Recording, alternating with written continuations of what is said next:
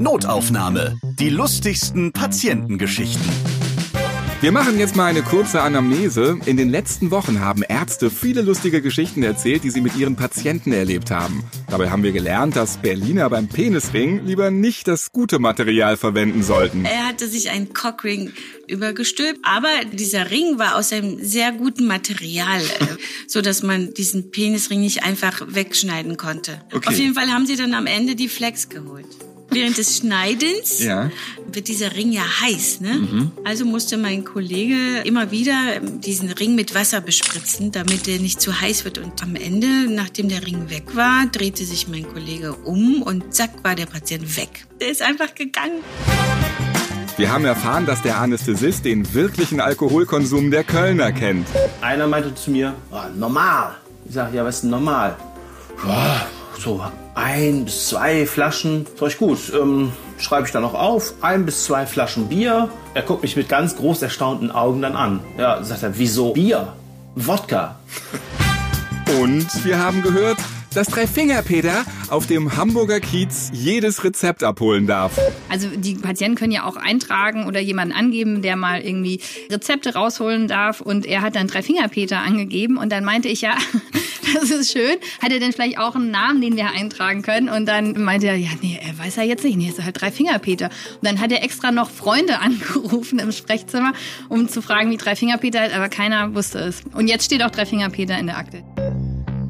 Notaufnahme. Die lustigsten Patientengeschichten. Und darauf könnt ihr euch in den nächsten Wochen freuen. Die Wartezimmer sind nicht leerer geworden und darum gibt es viele neue unterhaltsame Stories. Ihr hört zum Beispiel, dass sich Pippi aus Nürnberger Urinbeuteln auch mal verpisst. Wir sollten einem Patienten einen Blasenkatheter legen, also einen Katheter durch die Harnröhre in die Blase. Und den muss man dann an einen Beutel anschließen, dass quasi der Urin in den Beutel abfließt. Ich bin da so ein bisschen verrutscht. Ein bisschen Urin ist dann quasi rumgespritzt und ging auch der Schwester, die mit mir an dem Tag gearbeitet hat, ein bisschen ins Gesicht und leider auch ins Auge. Und das war dann für uns alle drei, glaube ich, ziemlich unangenehm. Natürlich für sie am meisten, weil sie hatte gerade Urin im Auge. Und mir tat es natürlich super leid, weil es aufgrund meiner Ungeschicktheit passiert war. Als Mannschaftsarzt lernt man seine Spieler erst auf dem Oktoberfest in München richtig kennen. Als Sportmediziner betreue ich auch Eishockeymannschaften und da ist man nicht bloß auf dem Spielfeld, sondern man geht auch mal zusammen weg und da waren wir auf dem Oktoberfest und wir hatten schon einige Bier intus. Greift auf einmal der Spieler, der mir gegenüber sitzt, in den Mund, zieht seine zwei Schneidezähne heraus, schmeißt sie ins Bierglas und sagt, das ist jetzt mein Bierglas, da trinkt niemand mehr draus.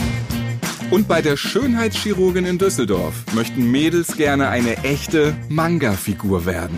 Sie hatte sich die Augenfarbe ändern lassen, die Haut bleichen lassen und ähm, die Nase ganz spitz operieren lassen wie eine Elfe. Und äh, zu mir war sie in die Praxis gekommen, damit ich die Ohren spitzer mache. Sie steht auf Manga-Figuren und ähm, da gibt es wohl eine Manga-Figur, die dieser sehr ähnlich sieht.